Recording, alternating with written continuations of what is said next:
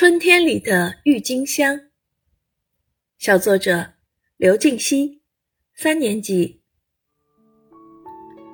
春天是花的世界，在我的眼中，郁金香就是花中之王。远远望去，郁金香田像无边无际的海洋，又像用五色线编成的丝绸，更像春姑娘落在人间的手帕。这美丽的景色吸引着我来到她的身旁。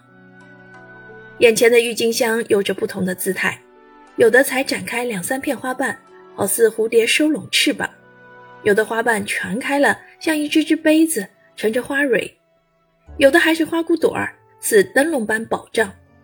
忽然一阵清风吹过，我闻到了淡淡的清香，那是郁金香的气味。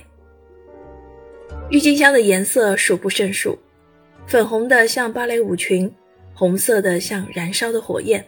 金黄的像被夕阳镀上金边的山峰，淡紫的像张开手臂的小精灵。看着看着，我忽然觉得自己就是一朵郁金香，穿着彩色的衣裳站在泥土上。清晨，太阳为我披上金黄的披风；傍晚，晚霞为我戴上粉红的围巾；深夜，月亮为我盖上银白的丝绸被。朝阳升起。我看到勤劳的蜜蜂在花丛中忙碌穿梭，夕阳西下，我听到归巢的鸟儿在枝头婉转吟唱。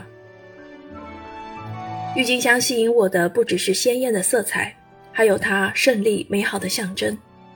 我喜欢郁金香，更喜欢这烂漫无比的春天。